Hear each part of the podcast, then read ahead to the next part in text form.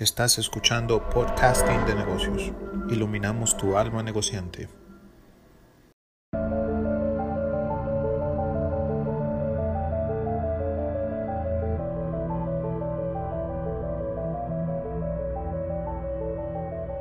Sean bienvenidos de nuevo al Podcasting de Negocios con Germán Fernández.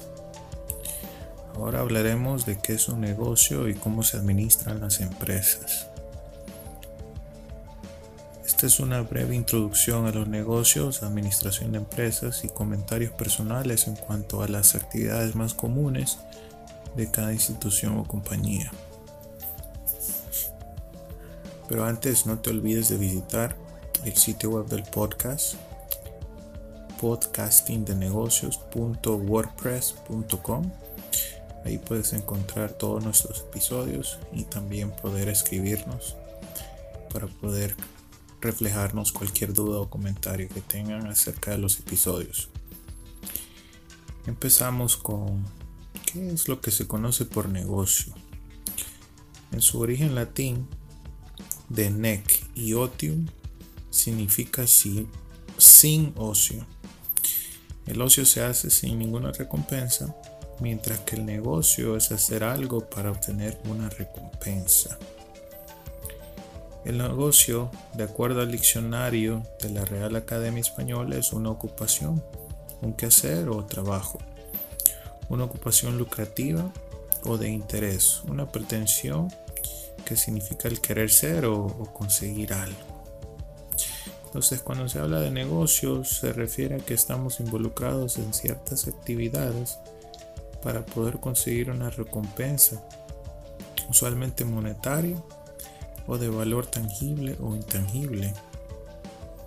Cuando se habla de negociar en su origen latín, hablamos de ajustar valores de las cosas. Por ejemplo, si alguien está vendiendo bananas, esa persona tiene que determinar el precio al público y obviamente para ser un buen negociante, el ajuste tiene que ser eh, basado en diferentes aspectos como costos, competencias y demanda.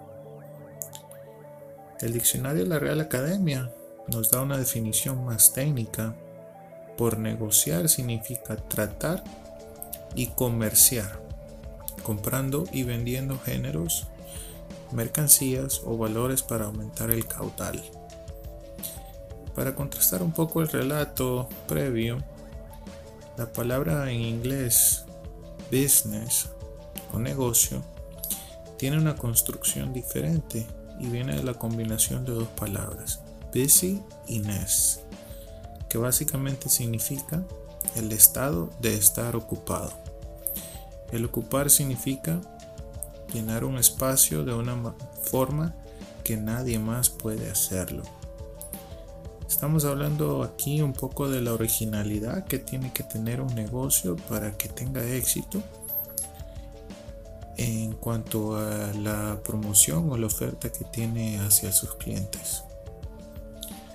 Ahora, para cerrar esta parte, podríamos inferir que si las partes de un negocio no están ocupadas, algo anda muy mal. Entonces ya discutimos un poco qué es el negocio. El negocio es un poco más la acción, la acción eh, que tienen las empresas para poder generar eh, ese dinero. Entonces negociar significa encontrar los métodos adecuados para poder generar riqueza, ya sea para la empresa o si usted es un negociante independiente. Eso es lo que significa. Ahora, para movernos un poco a, la forma ya más institucionalizada, vamos a hablar de qué es la empresa, compañía o institución y cómo se administran. En la modernidad nos podemos referir con la misma palabra cuando hablamos de empresa, compañía o institución. Por lo tanto, la empresa se define en el diccionario de la Real Academia como una acción o una tarea que entraña dificultad y cuya ejecución requiere decisión y esfuerzo. En latín, esta palabra está relacionada con el término emprender, lo que significa empezar a hacer una cosa difícil. Por eso, para poder ser empresario, se debe hacer uso o adquirir habilidades que requieren esfuerzo poco más elevado que las que hace un simple consumidor. Por ejemplo, vender bananas de nuevo no solo significa poder eh, tener una tienda en la esquina, se refiere también establecer la logística de cómo esas bananas van a estar todos los días disponibles, comprar a mejor precio, realizar publicidad, investigar qué horarios son los mejores para estar abiertos, entre otros. Para responder a la incógnita de cómo se administra una empresa, esta puede ser administrada de diferentes modelos o formas de ejecución.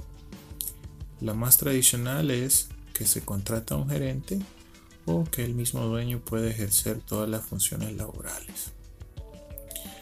La, la DRAE o el diccionario de la Real Academia nos dice que el verbo administrar tiene diferentes significados.